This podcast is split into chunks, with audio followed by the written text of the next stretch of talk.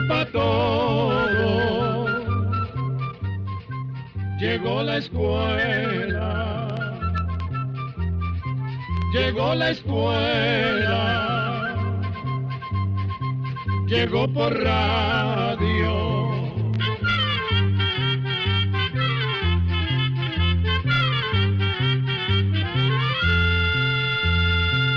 Oigamos la respuesta. Es el programa que les trae a ustedes el Instituto Centroamericano de Extensión de la Cultura, ICQ. Un amigo nos visita para hacernos la siguiente pregunta. Me gustaría que me hablaran dónde estuvo Jesús en el tiempo que no se menciona en el Nuevo Testamento. Se menciona que María y José partieron con Jesús siendo niño hacia Egipto. ¿Por qué se habla de Jesús siendo niño y luego se vuelve a mencionar siendo adulto? Esto me ha intrigado mucho. Lo que hizo Jesús desde que era niño hasta que fue un hombre de treinta años ha intrigado a muchísima gente y ha dado pie para que se piense mucho acerca de este asunto. Y la misma Iglesia, en ciertos casos, ha alentado estudios de científicos y personas muy serias que estudian la Biblia para tratar de dar una respuesta a este deseo de conocer algo más sobre la vida de Jesús. Pero, para ser muy francos, es muy poco lo que se ha podido saber, por no decir que casi nada. Sin embargo, queremos contarles lo poco que hemos podido averiguar, y para eso, lo mejor es empezar por el principio.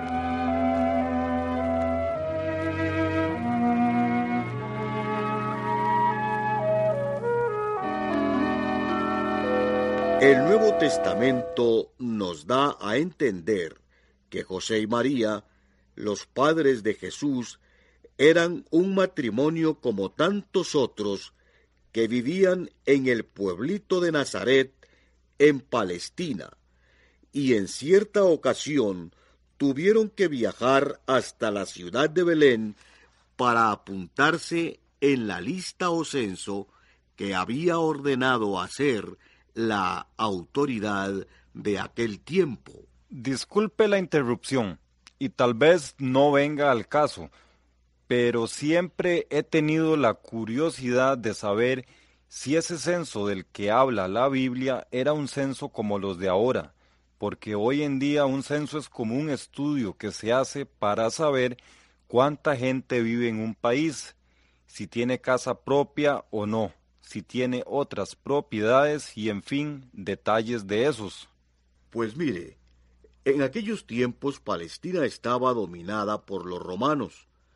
Los romanos habían conquistado muchos países y formaban un gran imperio que cada día les costaba más guerras, trabajo y gastos sostener.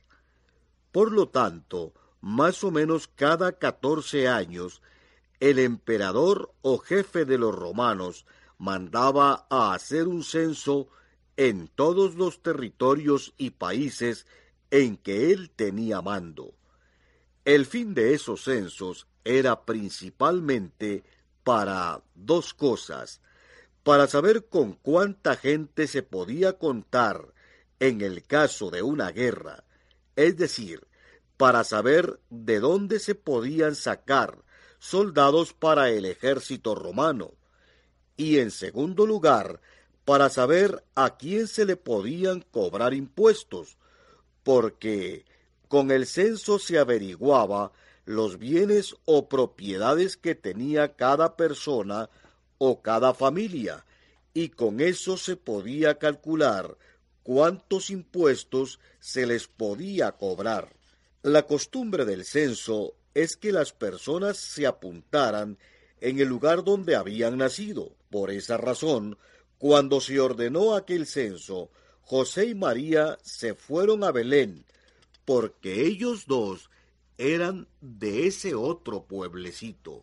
Bueno, Pues muchas gracias porque ya me aclaró la duda acerca de cómo eran los censos, por lo menos en los tiempos de Jesucristo. Pero siga usted porque la verdad es que, como se dice, ya le atravesé el caballo por otro lado y lo desvié de lo que usted nos estaba contando sobre los años en que muy poco se sabe acerca de lo que hizo Jesús. No se preocupe por la interrupción, pero mejor sigamos adelante para llegar a lo que íbamos. Pues bien, estando José y María en Belén, se cumplieron los días en que María daría a luz, y al niño que les nació le pusieron por nombre Jesús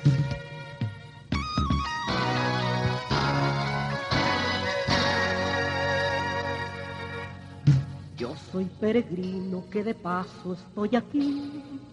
No busco glorias ni honores para mí.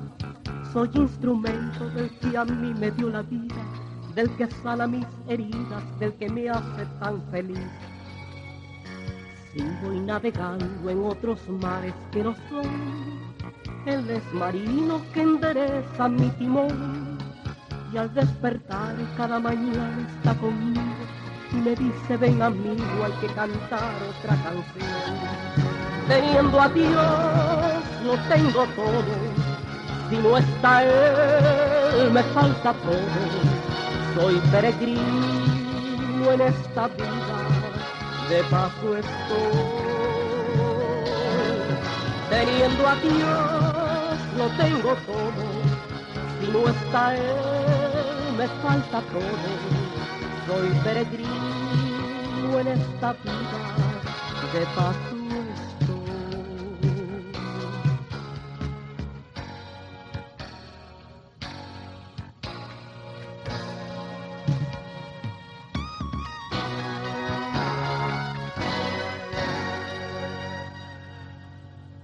Sigo navegando en otros mares que no son.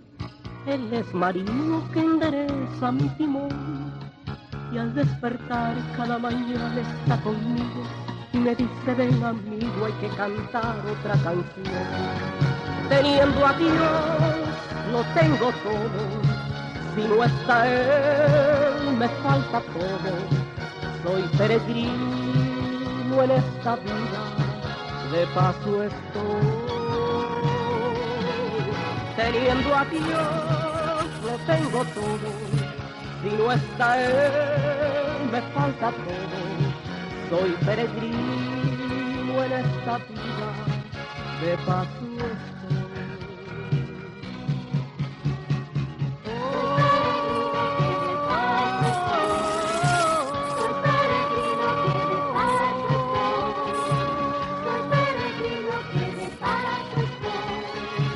Soy peregrino que de paso estoy.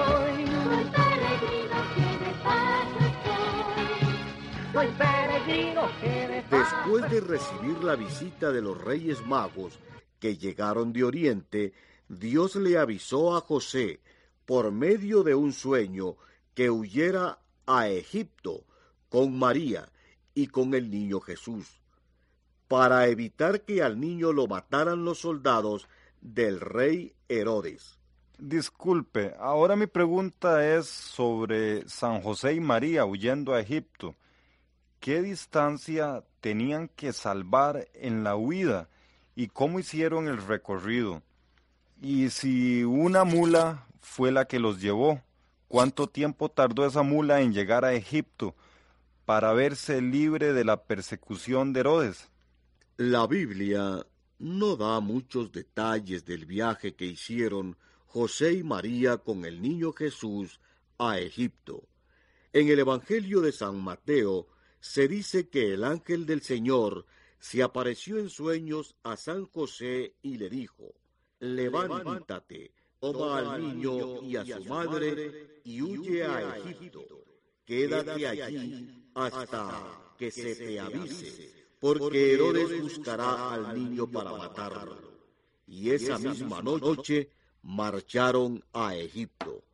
No dice el Evangelio cómo hicieron el largo camino, pero en esa época hacer largos viajes en burro o mula era bastante común. Por eso hay la costumbre de representar la huida a Egipto con María montando un burro, con el niño en brazos, y San José jalando al burro.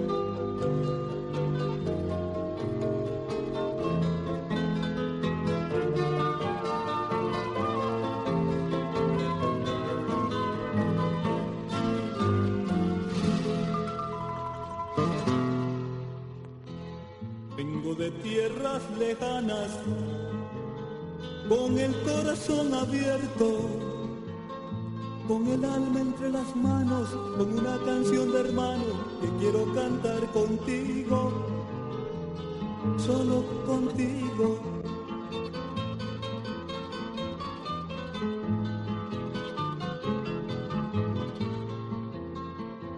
Vengo de tierras lejanas, con el corazón abierto con el alma entre las manos, con una canción de hermano que quiero cantar contigo, solo contigo.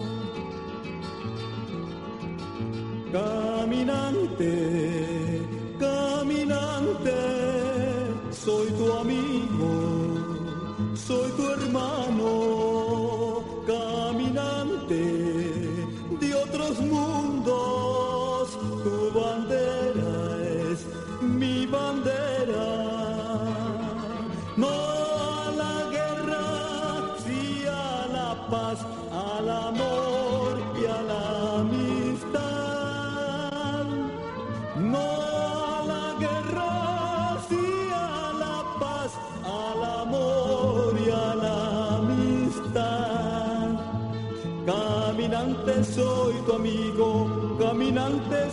más, caminante vamos juntos por la paz. Caminante soy tu amigo, caminante somos más, caminante vamos juntos por la paz.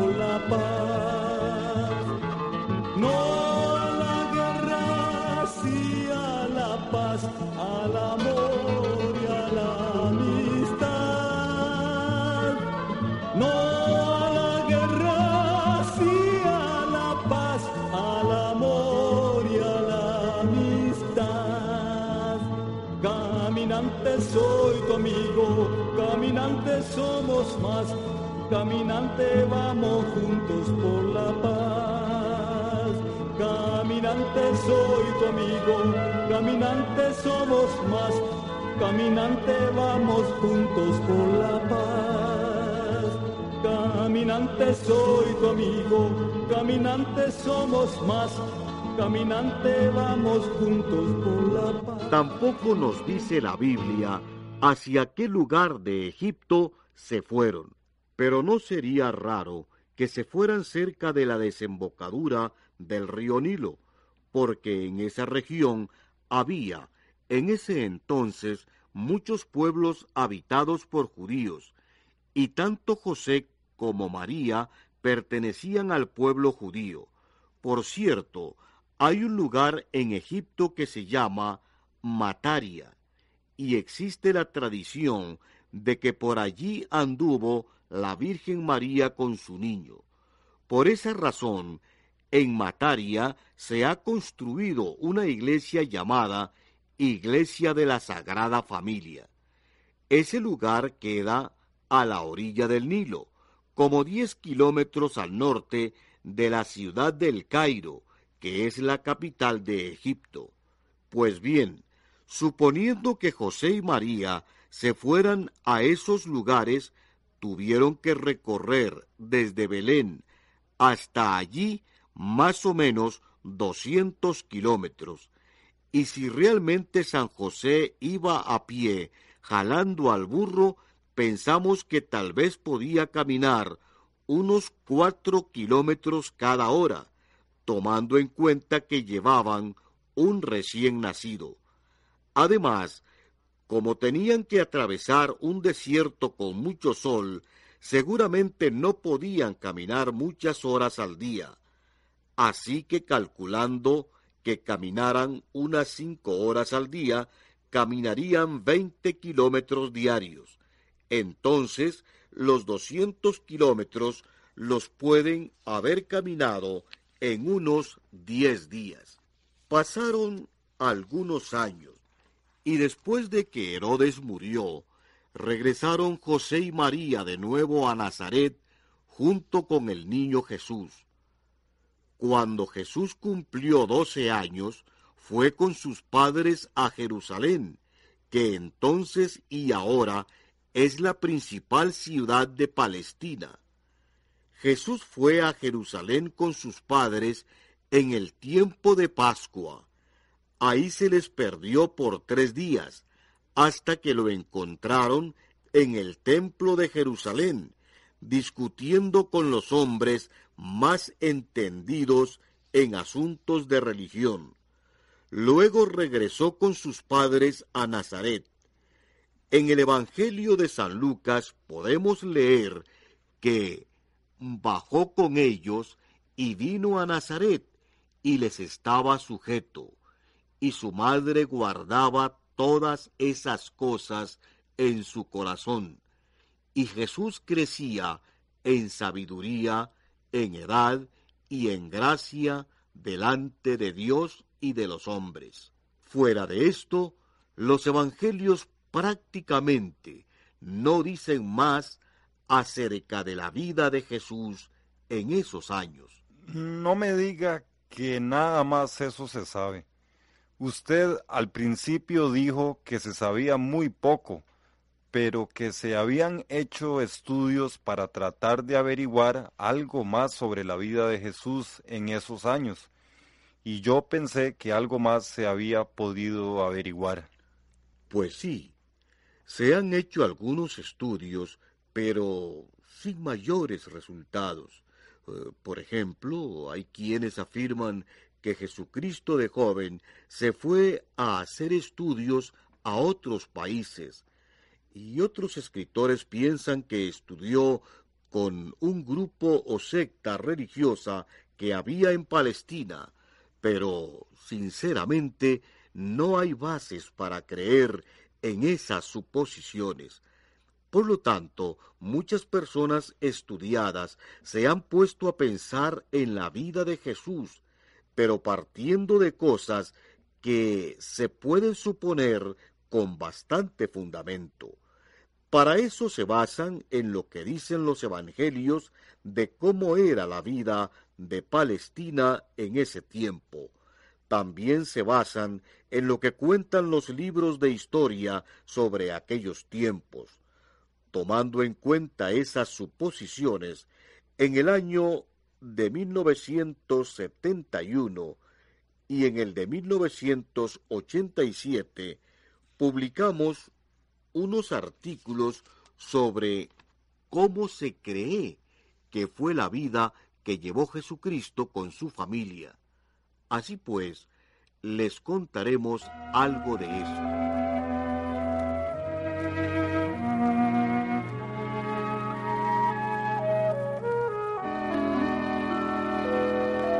Se cree que Nazaret era un pueblito pequeño, como lo es hasta hoy en día. Sus calles eran estrechas y pedregosas. Se cree que José vivió con su familia en una casa de piedra y barro que tenía un solo cuarto. Tal vez tenían solamente unas esteras para dormir, unas almohadas para sentarse y unos trastos de arcilla para comer. José era carpintero, según dice la Biblia. Por lo tanto, es muy posible que Jesús también aprendiera ese oficio. Posiblemente José y Jesús se levantaban al amanecer, desayunaban como todos los hombres de aquel tiempo, con un pedazo de pan y unas aceitunas. Luego se dedicaban a trabajar. Mientras tanto, seguramente María se dedicaba al oficio de la casa. Tal vez cada mañana molía avena o trigo para hacer el pan diario de la familia. También es muy natural pensar que Jesús aprendió de sus padres las enseñanzas, costumbres y tradiciones del pueblo judío al que ellos pertenecían.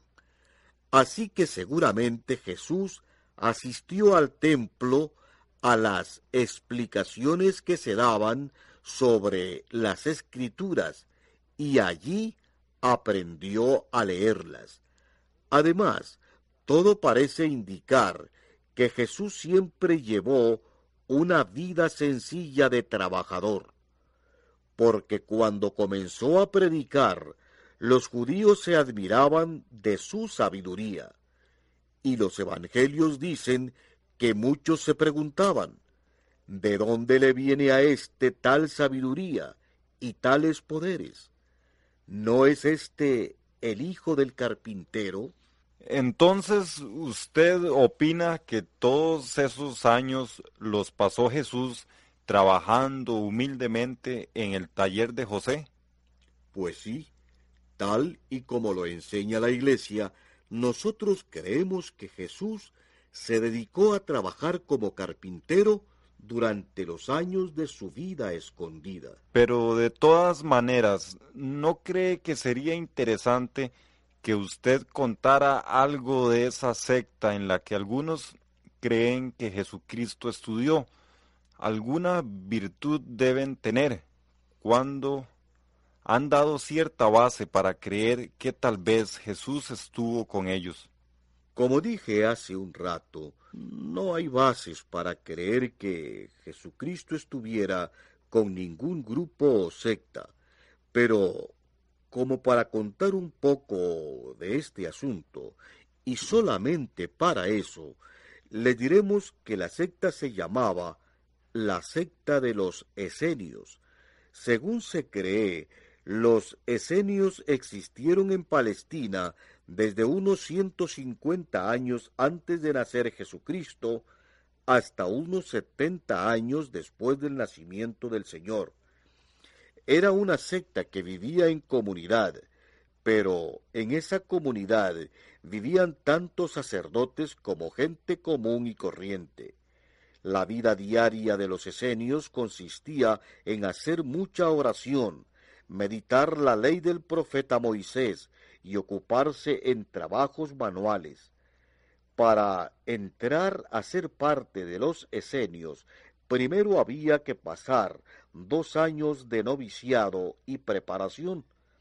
Los esenios vivían con sencillez y pobreza y llevaban una vida muy sana.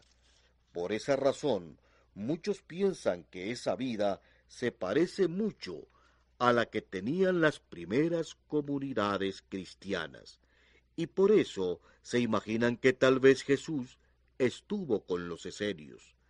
Pero, como le dije antes, y lo repito ahora, no hay bases como para pensar que Jesucristo estuviera con ellos. Bueno, si Jesús pasó todos esos años trabajando en su oficio de carpintero, me parece que él quiso dar a entender muchas cosas con ese ejemplo. Pienso que eso viene a ser como una manera de poner muy en alto el trabajo sencillo y honrado que hacen tantos millones de personas todos los días en el mundo entero. Claro que sí. Esos años de Jesús dedicados a un oficio nos enseñan que el trabajo es un gran bien y que Él mismo quiso darnos el ejemplo trabajando año tras año. Y esa enseñanza de Jesús la quiso dejar muy clara el Papa Juan Pablo II al decir en una encíclica el sudor y la fatiga del trabajo ofrecen a cada hombre que ha sido llamado a seguir a Cristo la posibilidad de participar en el amor a la obra que Jesucristo ha venido a realizar. Así llegamos a un programa más de Oigamos la Respuesta. Pero le esperamos mañana, si Dios quiere, aquí por esta su emisora y a la misma hora. Mándenos sus preguntas al apartado 2948-1000 San José, Costa Rica. También nos puede llamar a los teléfonos 22 25 52 38 o 22 25 53 38 o mándenos un fax al 22 25 22 27. También le damos el correo electrónico isq.org. Celo de letreo icecu arroba icecu.org. Para nosotros sus preguntas son muy importantes y estamos para servirle. También puede dirigir su pregunta a esta emisora que ellos amablemente nos la harán llegar. Muy importante, dele su nombre completo, dirección bien exacta ah, y el lugar donde escuche el programa. Recuerde que comprender lo comprensible es un derecho humano. Que Dios le bendiga.